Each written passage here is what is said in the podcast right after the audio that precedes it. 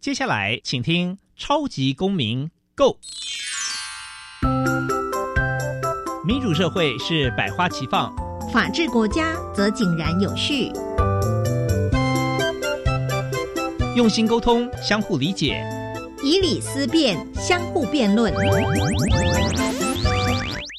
欢迎收听《超级公民 Go》。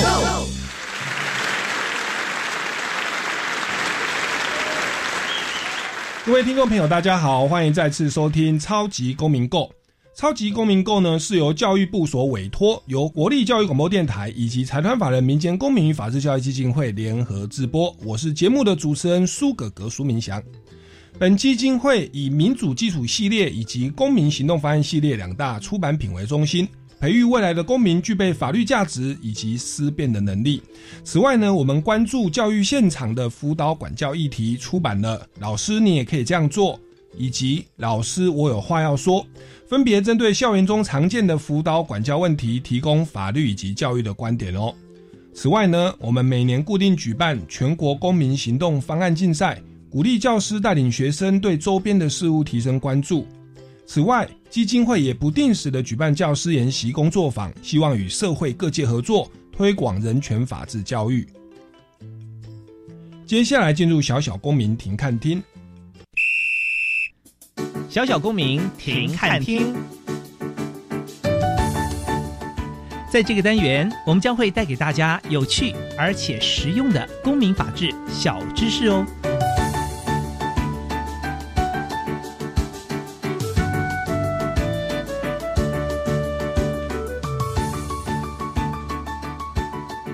救鞋救命是由青年宣教士杨佑任夫妇以及许多年轻的基督徒朋友们共同发起的活动，送旧鞋旧衣，并把送去的货柜变成教室，在当地教导，提供许多微型的贷款，帮助他们自立，与许多国际的友人合作，一起走进非洲被遗忘的角落，关怀次贫地区的孩子与朋友，实践上帝爱人如己的使命。接下来进入公民咖啡馆。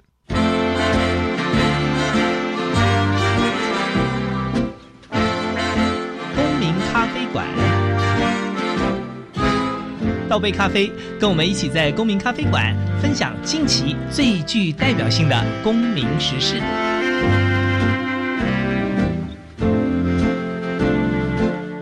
各位听众朋友，大家好，我是苏格格苏明祥哦。那今天非常的荣幸，我们邀请到了一位呢，这位来宾呢，他是把这个大爱哈传向了非洲，传向了非洲。那从人类的角度来看，他是没有种族的分别，他是觉得哪里有需要，他就往哪里去哦。那苏格格本人哦，这个之前就已经。曾经有两度的演讲哦，我个人是在那个参与一些公益活动跟教会的活动，就会遇到这个今天的来宾哦，杨佑任先生哦，他他非常的年轻，而且他非常的有一股热忱哦，他可以把这个台湾的爱哦，然后呢发挥他的力量，集结众人台湾的资源哦，然后去帮助。非洲的孩童哦，那我本身是非常的好奇哦。那今天终于有机会可以访问到杨佑任先生本人哦。那我们用最热情掌声欢迎杨佑任先生。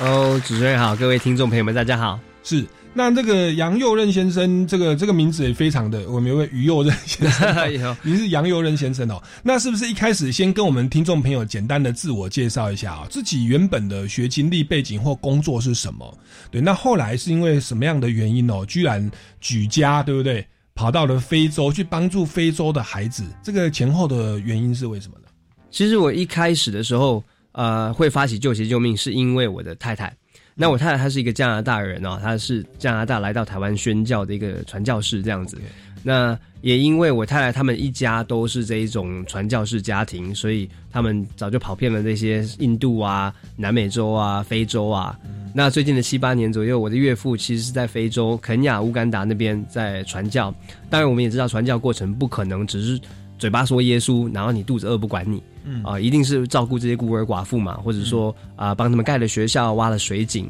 那是在七八年前，我那时候大女儿出生的时候，啊，我岳父来到台湾，然后我们聊到说，呃，学校盖的怎么样，然后孩子怎么样，那一切都非常的棒，只有一个问题，就是我们的孩子他们双脚都溃烂掉，啊，那原因是因为他们土壤里面有种虫叫沙藻，是一种寄生虫。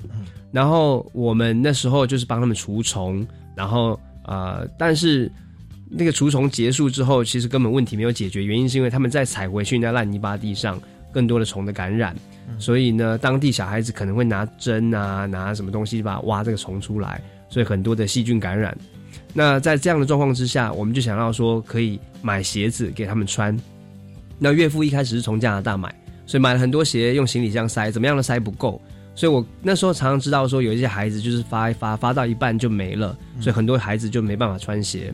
那我就想到台湾其实蛮多人，大家都有二手的鞋子没在穿的，可是年轻人退流行有没有？那鞋子就不穿了啊，或者是很多人买新鞋穿一穿不舒服，然后就放在鞋柜里面，一直放到坏掉。而台湾也蛮有趣的，就是说你外套不穿还可以送朋友。那可是你穿过的鞋子就比较少人在送别人，所以其实台湾每年几万吨这样的鞋子都这样丢掉，就是蛮可惜的。然后我就发了一张海报，上面写“旧鞋救命”。这个海报基本上就介绍我们在做什么事情，在非洲啊山上的孩子的感染，然后就最后就说，如果你家里面有用不到的鞋子，可不可以寄给我们？然后我们就上到送到我们学校那边去。那这个海报就被传出去一次、十次、一百次、一千次、一万次，哇，那就。结果隔了一两天，我们家门口就塞了几千个箱子，然后各个邮局啊、大荣货运、新竹货运、台湾什么货运都跑到我们家来，全台湾的鞋子就倒进来这样子，所以这个就开启了这个大家知道救鞋救命这个运动的开始。是，那结果来了几千双鞋子，可是您一开始在非洲，您说肯亚、乌干达那边，那他们的孩子的数量有多少？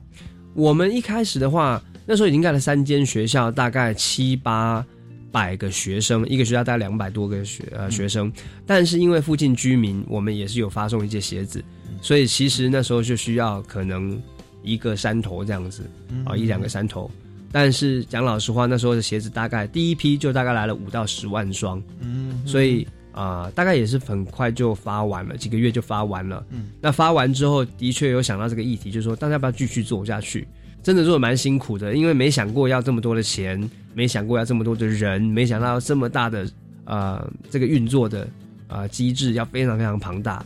那但因为发完之后的故事太多太感动了，看到孩子从来没有穿过鞋子，穿上第一双鞋，看到很多孩子沙枣感染很严重，到好了，到有鞋子可以穿，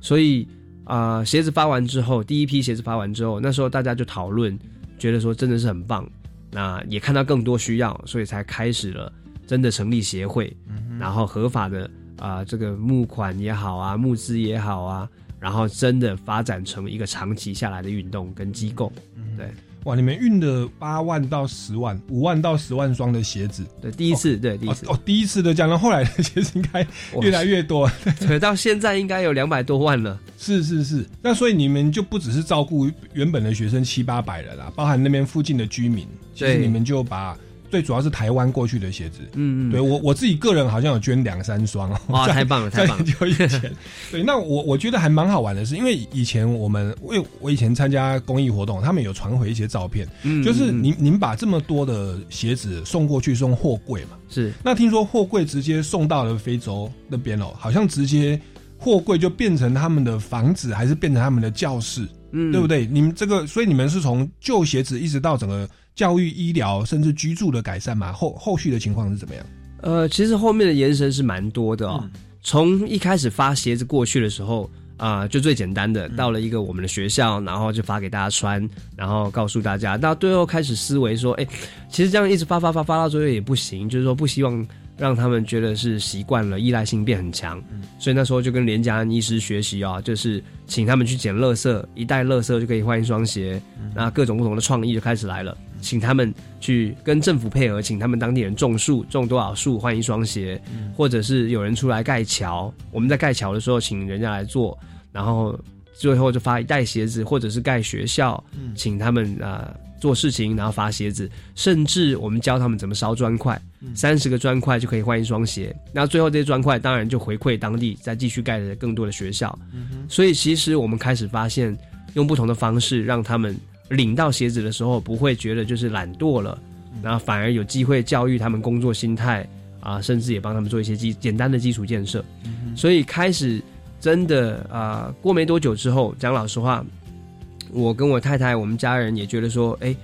啊、应该搬到非洲去住一阵子啊。嗯原因是因为我们就觉得说，不可能待在台湾冷气房去思考非洲的问题怎么解决嘛。如果不进入当地，怎么知道有好的策略、当地的文化习惯？所以我太太那时候就带着我女儿，我们就去非洲那边住一阵子。那在住的过程当中，的确会看到更多的需要。这个需要可能就是说，啊，举例来讲，我们看到这些孩子，他的双脚就算被医好了，可是很实际的，他走他他能够走路的双脚，走去喝的水是细菌感染的脏水啊、上面有虫的这样子的黄色的水啊、他的死亡率并不会下降。嗯，所以呃，在非洲那边偏乡里面啦，很多的困难是一环扣一环的，就是说他们所面对的是饮水、饮食、疾疾病、教育，所有这些东西都绑在一起。我们很难只解决一个问题就自以为说，哎，他们生活大改善，其实困难太多了，所以我们才开始延伸变成活水计划，帮他们挖水井。那刚刚有提到的，就是说货柜到当地之后啊、也会落地加屋顶、加门、加窗、加围栏，变成他们的电脑教室，变成他们的儿童主日学空间，变成他们育幼院的空间、学校空间，甚至照顾一些身心障碍的孩子的那种育幼院的空间、复健室。这这这些建设大概对他们造成的这个改变就比较长远。当然，后面甚至开始教他们怎么样养鸡啊、农耕啊，这些都是一个比较有延展性，能够最后让他们自给自足的方式。你们为了把爱带到非洲，你们举家移民哦。对哎，对啊，我们就是常常去那边住一阵子，再回来，住一阵子再回来。OK OK，、是那那您之前我记得您在那边住一阵子，再回来台湾的时候，好像也有在台湾呼召一些志工，然后跟你们到非洲去。而且你，我记得你那时候印象很深刻，就是就是我我刚好在台下听呐、然后您就说，其实我们一直以为是非洲的孩子需要我们，所以我们要去帮忙。可是你说，其实很多志工去了非洲啊，这不不管是短宣或做公益之后，发现真的最大的收获是自己。嗯好像是我们需要到那边去参与这个过程，自己的心灵会得到一些一一些更新啊，跟跟提升哦。这个部分，这个也跟我们分享一下。我我觉得大家在生活当中应该很容易体会哦，就是说你去社区当志工哦，当完之后，其实你那一天是很充实的，或者是你去真的帮助你身边的人的过程当中，啊、结束了之后，自己都会蛮有心灵上面的一个回馈。所以我觉得这件事情啊、也一样反馈在这些我们送过去的国际志工。他们在走完这个旅途，可能两个礼拜，可能三个月，看他们参与的时间多少。他们结束之后，总会为自己的人生觉得说，哎，好像蛮有意义的，好像有学到很多东西，好像自己的呃视野被变广了。所以最终，其实我们不管帮助用什么样的方式去帮助人，我们自己一定都有一些反馈能够得到。那当然，这是一个平衡嘛，就是说。我们不是去消费贫穷，好像去观光贫穷一样，但是我们也一定在服务的过程当中，一定会自己受惠到一点。所以我认为这是一个好的机会，让台湾的年轻人去走到世界各地去看一下。我常常都说，有时候我们帮了啊、呃这些非洲的这些偏乡部落建设一些基础建设的过程当中，呃，说不定最大的改变不一定是非洲的孩子得到这个帮助而已，而是台湾的青年走出去之后，我们看见很多台湾人从没有参与这些呃人道救援事情，回到台湾之后，自己开始在社区服务，自己开始创办社团，啊，所以变成这一些啊、台湾年轻人自己有志向、有愿景，想要去做更多这种社会回馈的事情。所以我说，说明我们最最长远的改变是改变，创造出未来会改变自己台湾的年轻人。嗯哼，所以到那边付出的过程，其实自己得着的是更多。是，诶，那我我蛮好奇的、哦，您刚刚说有有有送台湾的国际志工过去，那到了二零二零年哦，乃至二零二一年，因为这个新冠肺炎的关系，嗯嗯嗯，那么在这个部分会不会造成非洲地区我们的国际志工的人员短缺？嗯，非常大的影响。二零一九、二零一八过去这样几年，大概都会有一百多位志工过去，所以每一个月都会有志工在那边交替。那到了二零二零年二三月之后，全部都开始取消掉，到现在二零二零年底。啊、完全都没有任何志工过去。那当然，原因是因为疫情，原因是因为政策啊、很多的原因就停摆了。所以对于我们志工去的这个状况，真的是影响很大。嗯，那当然当地影响更大。也就是说，我们在这边所影响的可能是我们的生活生计，的确是辛苦的，可能是收入的影响。可是啊，在这个疫情发生的时候，我们在非洲当地的状况，当时东非很多的国家开始陆续锁国，而这个锁国不是啊这个飞机而已，而是整个陆海空全部都锁。那换句话说，我们当地的那些居民，这些比较偏乡的人，他们可能平常就没有储藏食物，嗯，比如说一天就一餐嘛，对不对？就是大家本来就没什么食物，那现在里面的这些内陆交通都锁起来，变成没有办法出去赚钱，没有办法出去做一些呃一般的琐碎的工作，所以很多人就待在家里面饿死，到饥饿的问题。所以我们协会其实本来是不发食物的。呃，我们是有很多的这种计划，是教你怎么样种植，教你怎么养鸡，这种永续性的生产食物。那我们个人是觉得这样是比较的呃长久的改变。可是，在这个疫情一个月、两个月、三个月开始发展之后，我们发觉说，当地人不是不愿意做事，可是在家里面而且饿死的话，这个就更不用谈多长远的计划。所以那时候我们赶快拨动一呃一些资金，然后就买了这个急难救助的食物包。有有米呀，有豆类的东西啊，赶快就是发给这些家庭。那现在稍微舒缓了一些，因为政策上来讲，他们又开了，又可以去工作。可是当然，疫情也是还是继续存在。嗯，对啊，所以我觉得大家也是为这件事情啊，为他们祈祷一下。是，所以这个本来就已经在非洲的生活环境不是很好，然后现在再又加上疫情，OK，又有锁国等等因素哦，那其实还需要大家更多的支持。那目目前非洲那边是。是之前，比如二零一九过去的职工是常住在那边嘛？那边的业务有没有有还还是继续在进行中？我们在当地的话是有办公室，是所以有当地的员工，有当地的这一些负责人。然后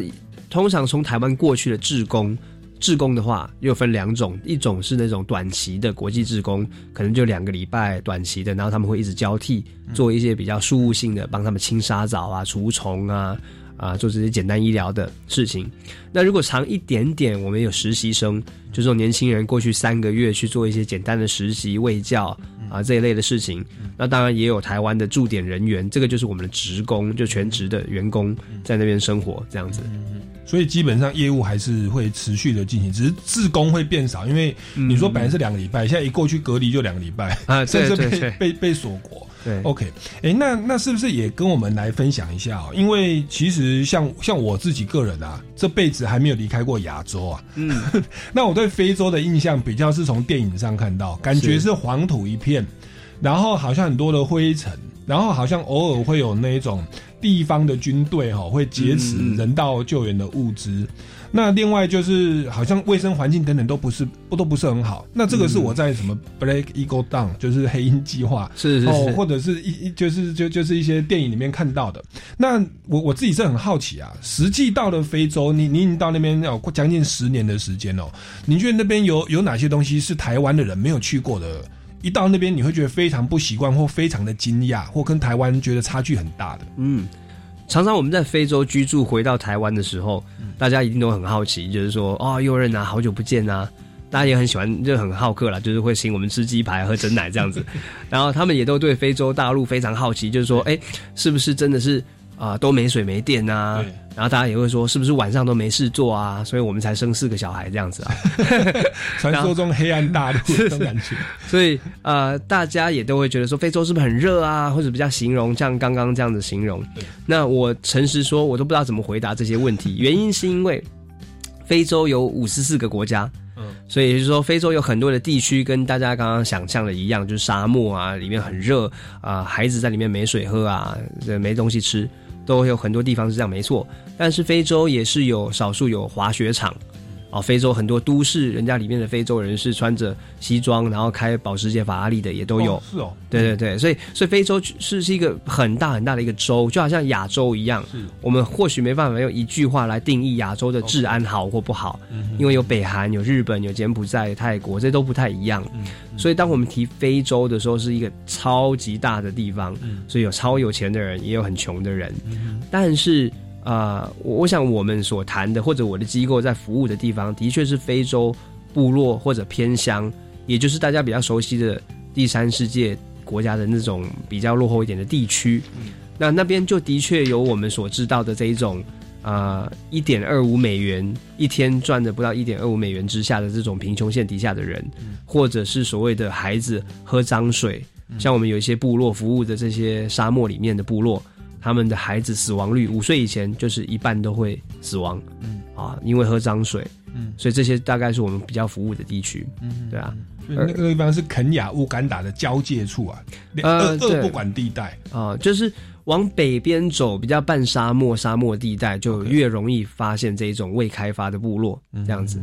OK，所以你们那边是属于比较乡村的地方，非洲的乡村的地方。对我们服务的地方，你看，像我们基地也蛮有趣的。我们基地因为是在高原上，嗯啊，我们有一个基地在肯亚的 kitali 这个高原它大概在一千海拔一千九。嗯，那换句话说，你晚上就等于是在山上就会冷了，对，对啊。那或者是沙漠也好，沙漠早上就大概四十度嘛，四十几度，那但是很干燥，所以你还不会说很不舒服。嗯。但是晚上就很冷，因为沙子它是没有办法保持它的恒温的，是所以晚上在帐篷里面就会很冷很冷。哦所以这是沙漠的形态，所以所以很难形容说是非洲到底是很热还是怎么样，因为太大了。是是，有在高原的哈，然后有在沙漠，然后白天四十度，晚上变很冷。哇，那这个是那台湾人过去应该相相相信应该会遇到很多的一些调试上，甚至卫生上、生活习惯上的问题哦。那这个我们也先进一段音乐，稍微休息一下哦，待会再来请教一下杨佑任先生哦。这个本身对那边是第一个非常敬仰钦佩。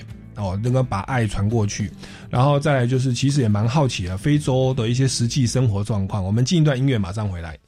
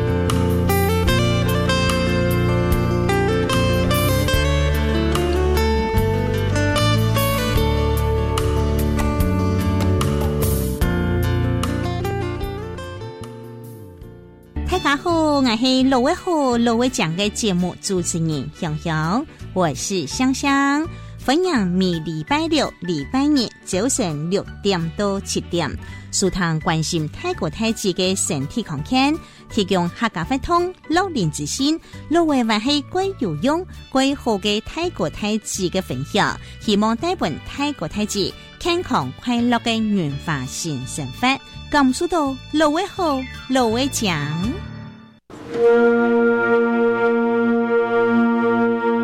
音乐能开启进入艺术殿堂的大门，而乐器就是那把不可或缺的钥匙。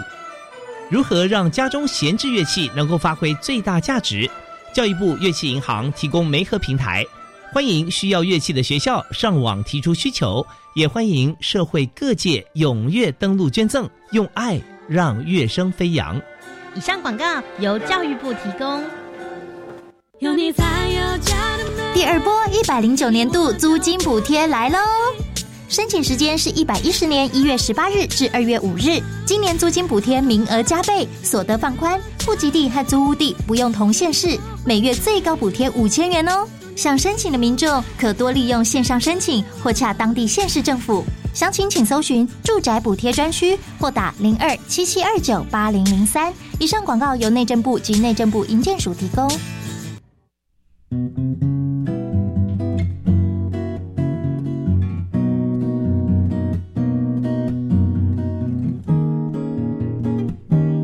是苏命苏米恩，你现在收听的是教育电台。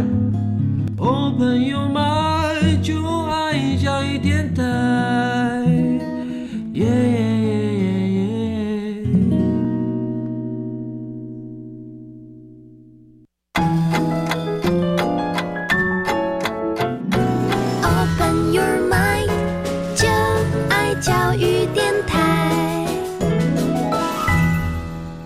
听众朋友，大家好，欢迎回来《超级公民购》。那我们这个礼拜呢，邀请到这位来宾哦，他算是我们一般讲哦，读万卷书，行万卷路哦。那他是把爱哦，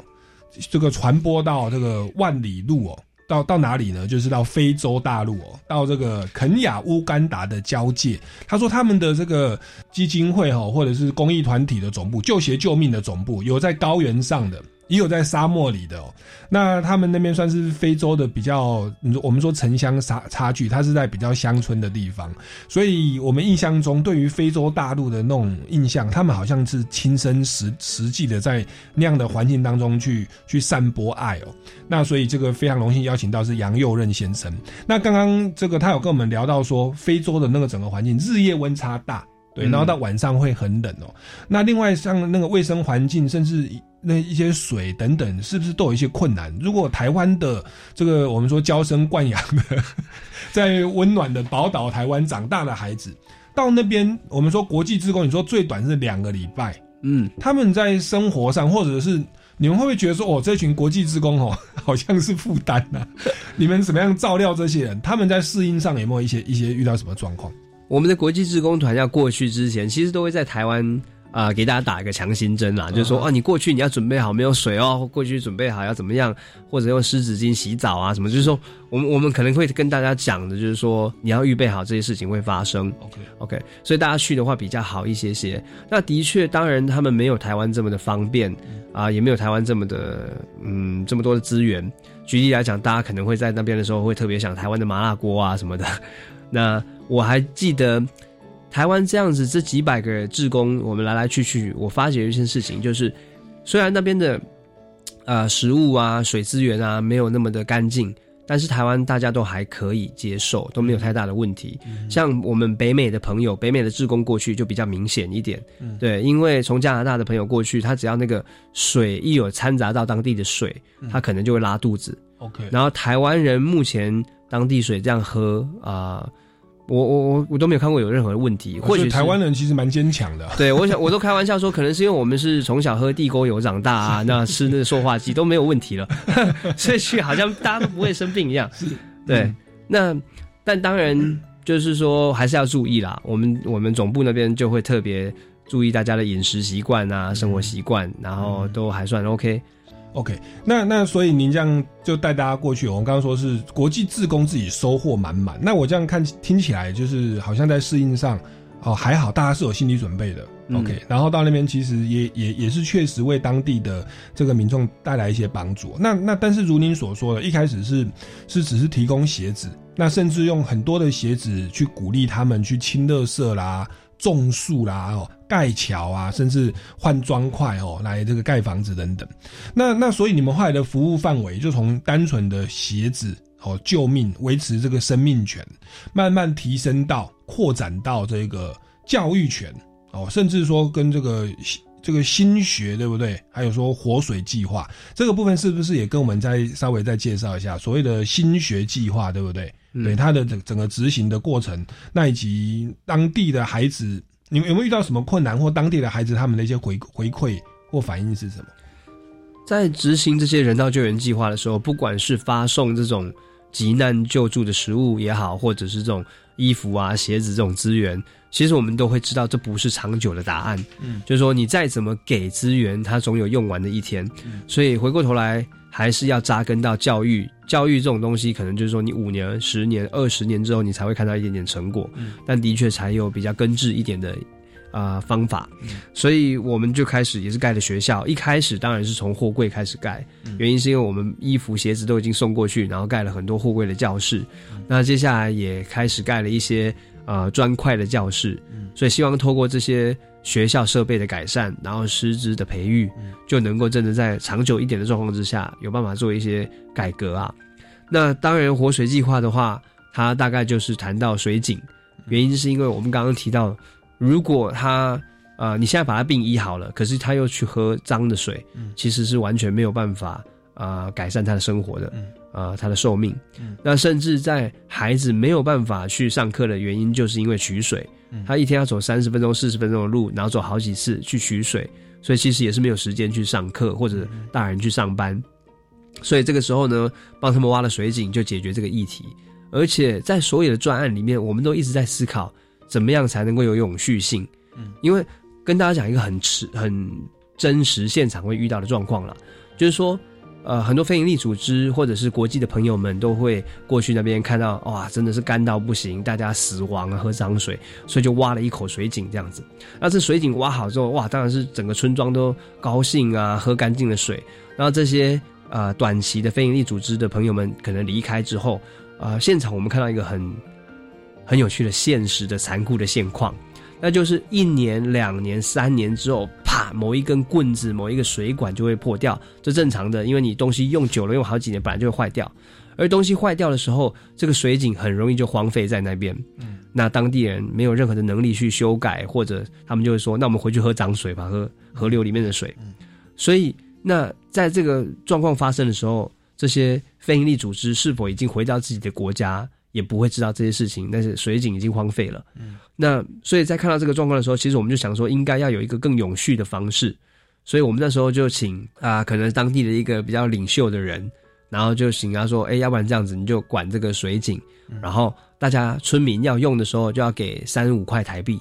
啊，那这样子，整个村子的人大家都给三五块，给三五块。当有一天水管爆掉的时候，他就可以拿这个钱去修理，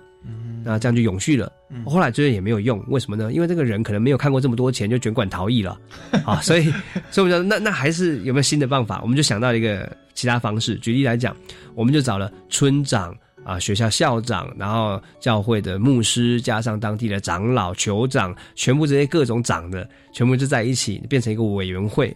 然后一样，大家都要给五块、三块、五块台币去喝这个水。然后这个钱累积起来的时候，不要累积成钱，我们就马上变成鸡，买鸡、买羊、买牛，然后拴在水井旁边，因为水井有了水，就旁边就有这草。然后这些牛羊就养在旁边这样子，那你也不可能偷着羊，因为这整个村子大家都认识，偷了羊就知道你偷的，在你家出现，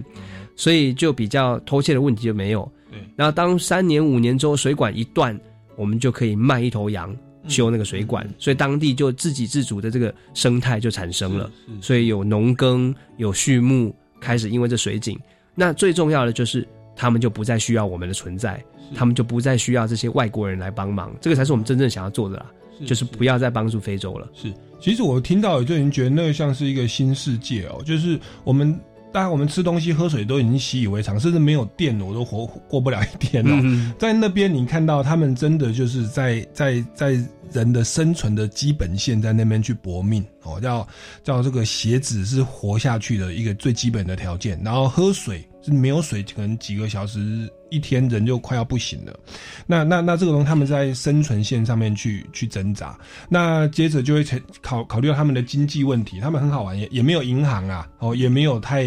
严谨的的法律社会制度，那结果就是买牛跟羊，等于是钱存在牛里面，嗯哦，要用要用钱的时候把牛跟羊拿去卖掉，这个我是觉得很很特别很新鲜。我们台湾人是存房子啊，就是买股票买房子，诶、他们那边没有这种金融货币的经济啦，在乡下就没有对乡下就没有嘛。对，在城市当然是有人开保时捷哦。那 在乡下，他们直接就是买牛跟羊哦，这是非常有趣的。那也大概可以理解，在那个过程，就是就是除了为他们的物质水平不好，另外在在包含说这个教育，甚至说在面对这么大钱的金钱的诱惑。哦，他们在精神层面也要能够去胜过这这这些所谓的诱惑跟试探呐、哦。那那这个其实都都是我们救学救命全方面要去要要要去照顾的地方哦。嗯那那我我蛮好奇的哦，就是刚刚有提到说新学计划，那新学计划它里面的这一些师资，他们讲的是什么语言？是当地的的语言，所以师资是当地的吗？因为一开始不是台湾或者是加拿大的一些宣教师或职工，我们新学计划的执行方式是这样，就是说我们会找到当地已经在进行的学校，嗯，然后去支持他们。原因是因为呃，我们比较不会空降一个专案进去，然后呃，有点像是说外国人走到一个很贫穷的地区，然后告诉他们说你们需要你们需要教育，所以我帮你盖一间学校，哦，你们需要什么，所以我帮你盖一个东西。那这个东西的风险在于说，这个叫做呃外国人的梦想。嗯就是说，当地人如果没有想要做这件事情，那外国人在的时候，所有一切都运作的非常顺利。外国人一走，当地人没有办法承接，当地人没有甚至这个想法、这个梦想，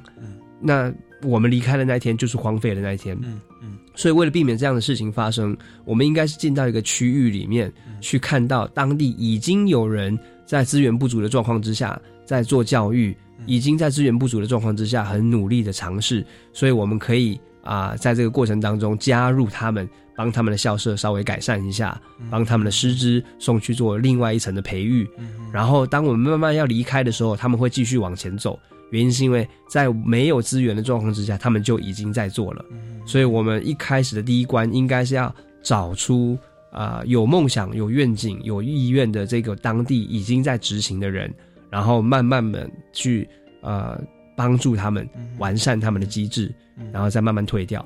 所以并不是很强势的外来文化哦，用空降的去主导，而是当地有那个需求，有人有那样的志向，我们提供适度的辅助，嗯。不管是人力或物资啊，哦，是这样的方式也也是回归到比较可以永续经营，嗯对，而且也不要让他们有这个种族上或者是教育文化上的隔阂，哦，那个嗯。他们所教的东西应该是符合当地的文化的需求、教育的需求。好，那这也是他们这个非常有智慧的的地方哦。那其实我们在做很多公益，也要考虑到其实民众的需求，然后让他们去主导。我们不要有这种强加式的一种一种帮助，好像觉得我们在帮助他们。其实其实这样子，能够多尊重他们在地的文化，让他们当地人去主导，哦，那其实才可以发挥到永续经营哦，才不会产生一种依赖。好，我们先进一段音乐哦，待会再回来节目的现场，请问一下杨佑任理事长。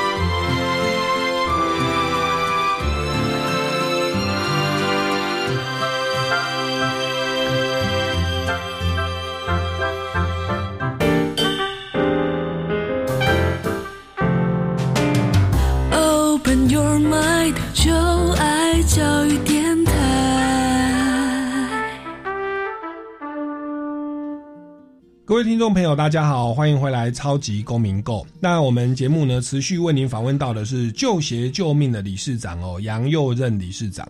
那他带着一股热情哦，他说要实践上帝的爱，然后跟着他的老婆，就是加拿大籍的宣教士，还有岳父哦，也是他们就一起到了非洲哦，这个肯雅跟乌干达，对不对？哦的交汇处哦，然后在那边这个帮助那边的的的人哦，一开始是透过捐鞋子，接着呢也扩及到饮水哦，有这个活水计划，然后也有这个教育的计划哦，这个新学计划，而且是不会弄很强势的把外来的的文化跟教育带给当地人，而是辅导当地既有的教育机构哦，那这样的很多的智慧跟方法，其实是可以达到永续经营，也可以事半功倍，那也值得大家来做参考。啊，那我就接着想要请教一下，你们做了这么多，到现在也快了，快要将近十年的期间，对不对？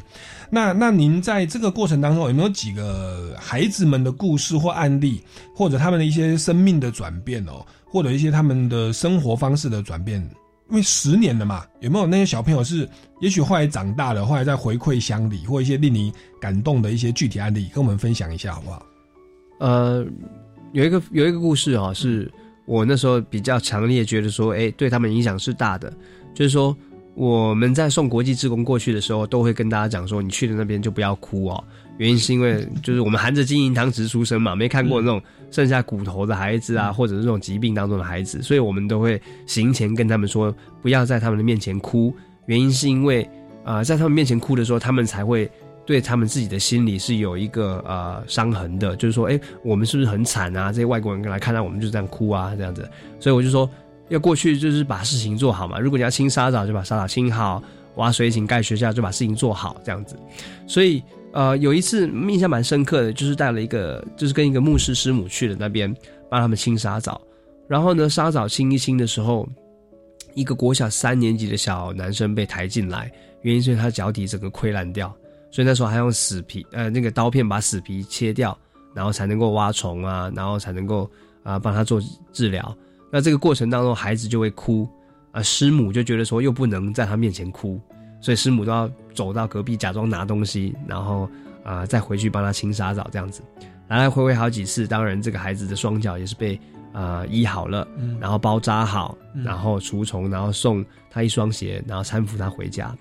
可是不是最后的结局哦，因为我们有两个月、四个月、六个月、七个月这样子后面的复诊，回去看他的家庭，回去看他的呃恢复状况。嗯，那我的员工传最后一次简讯跟我讲这个故事的时候，已经看到他穿着台湾的鞋跟他朋友在那边踢足球了。嗯嗯，所以就表示说他已经好了，他的双脚好了。那这个好的感动不在于说，哎哦脚被医好，穿台湾的鞋。而是我们可以联想得到，他最后可以每天走三四分钟的路，陪着他们妈妈去取水，可以帮助家里，甚至可以现在有行动能力，能够走路去接受教育、去上学。那换句话说，这一种事情，它后面所连带影响的是这整个孩子的生命的改变。嗯，那有时候我们常常在当地做一点点小小的事情，后面延伸出来的其实是蛮大的改变的，就好像。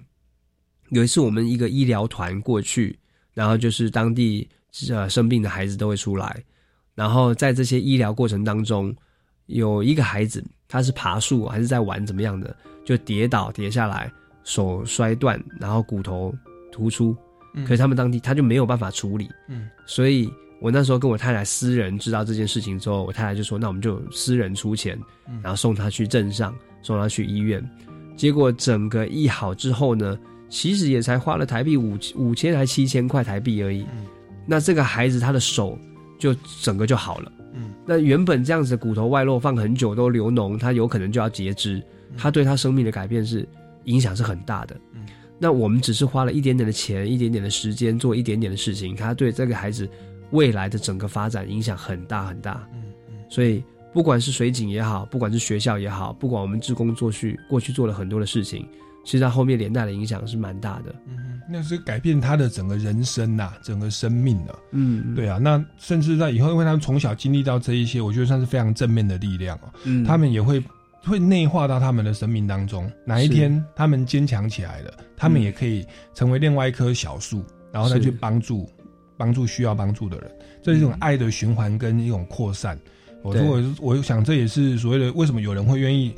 说说加拿大哈北美的朋友过去会喝水喝到拉肚子，那个那个是一种爱的延续啊。其实这是我觉得身为人类哦，都应该要去去去经历的，去去学习。这其实是我们的的的天命，这才是我们真的该做的事情。嗯，那那这样的这样的一个的理想哦，呃，您经历到现在也快十年了，那是不是也跟我们分享一下？刚刚讲很多都是正面的事情哦，看你也乐在其中。对，那在这个过程，相信也会遇到很多的的挑战跟困难，也跟我们分享一下做这样的一个大爱的事情哦，有没有一些甘甘苦谈，或目目前正遇到什么样的困境？我想我们都知道，在创业的过程当中，会需要管理啊、呃人资啊、呃管理呃财务、管理经营、行销，所有一个正常公司要做的所有的事情、法规啊，所有的这些事情，在非营利组织里面也一模一样，需要处理所有这些议题。嗯，那除了处理这些议题之外，你还要再加上一层，就是被社会检视这个道德的检视。嗯，那这也是应该的，这也是应该被检视的。是那只是说，大家可以想象得到，一般创公司有多困难，创立非营利组织一样的状况，再加上更多更多的社会的指教跟批评。对，那我觉得是蛮有趣的，就是说，不管我们的选择怎么做，其实社会都有不同的声音。嗯，也就是说，今天你盖学校，人家会不会有批评的声音，说你这是文化污染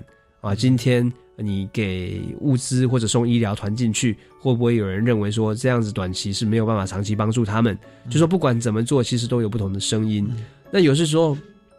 我还记得有一次，啊、也是一样被批评指教，网络上的批评指教。嗯那我们的员工就会觉得说，那到底该怎么做比较好啊？就是如果真的都不要被批评的话，那是什么都不做就不会被批评了。对啊，那当然我是跟他说，诚实讲，我们不需要对世界上所有每一个人负责，嗯。我们需要对捐赠者负责，因为他们支持了我们做这件事情，我们所做的每一个决定要对他们负责，嗯。然后我们要对啊、非洲的孩子们负责，嗯。因为最终我们要改变的是他们的生命，嗯。那最后我们就是对上帝负责，嗯。因为啊、我们只要对这些这三个角色负责的话，嗯其实就能够做，就是已经够了，就已经够了。我们没办法满足世界上网络上每一个人不同的意见跟声音，对对啊。我说，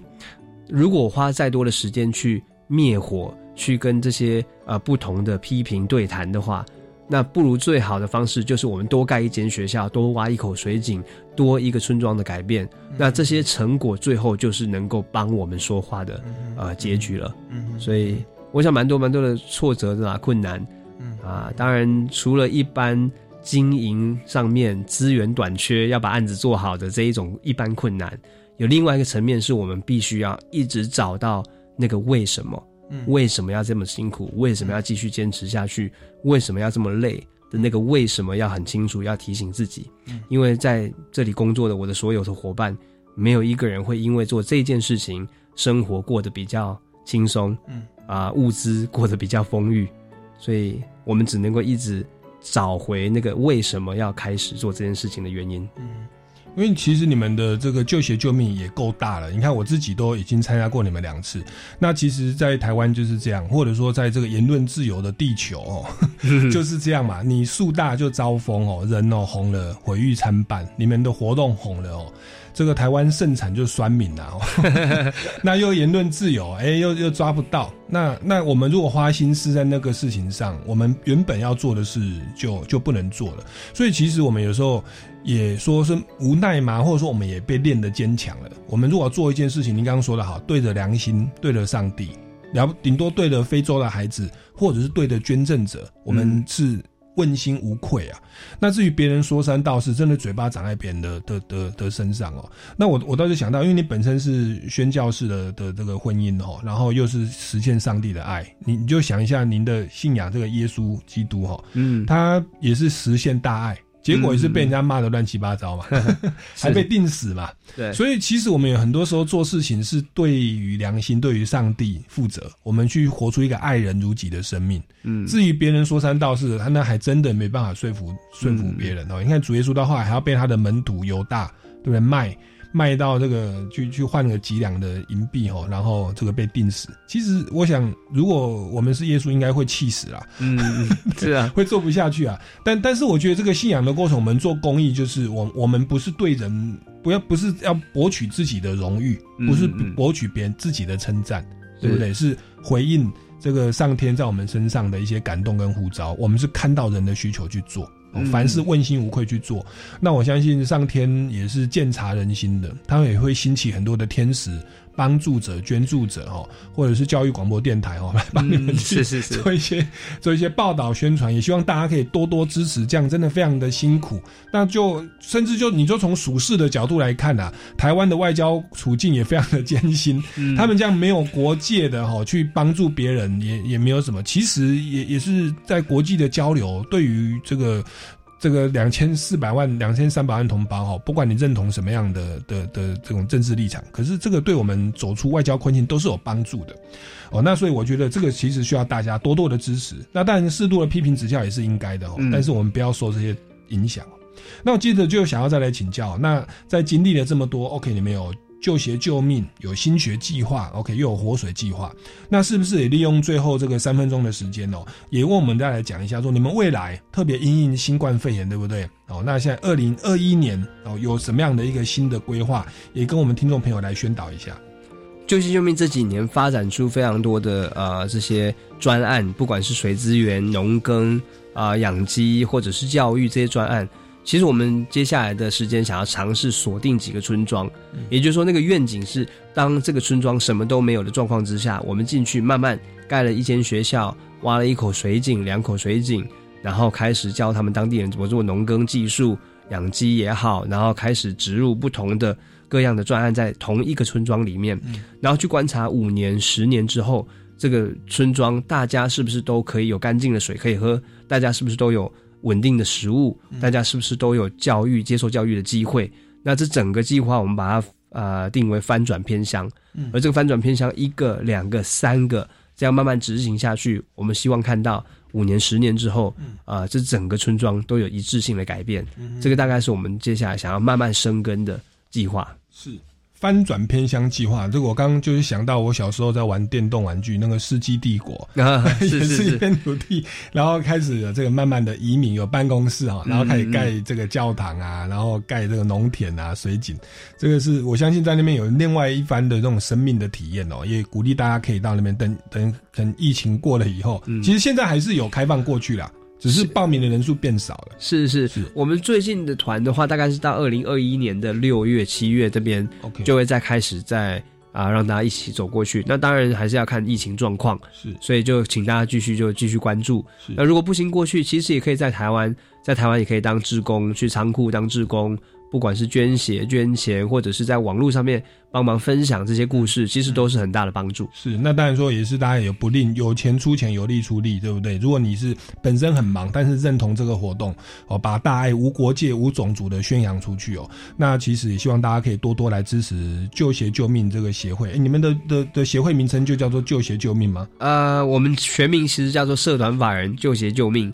国际基督关怀协会。OK，旧鞋救命，旧鞋是旧很旧的鞋子哦，新旧的那个旧哦，很旧的鞋子可以救人一命哦，旧鞋救命。搜寻这个关键字，也欢迎大家可以多多的来呃支持，出钱出力来参与这样的一个非常有意义的公益的事工哦。那我们今天超级公民购呢节目的这个到这边要告一段落。那各位听众朋友，如果对于本节目有任何的建议或这个疑问呢，欢迎到脸书粉丝专业哦，叫超级公民购来留言那也可以到我们的这个民间公民与法治教育基金会的脸书专业或官方网站来关切相关的消息哦。那我们超级公民购下个礼拜六下午三点零五分空中再见，拜拜。学习思辨的智慧，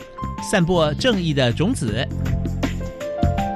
超级公民购是由教育部学生事务及特殊教育司委托国立教育广播电台与财团法人民间公民与法制教育基金会共同制作。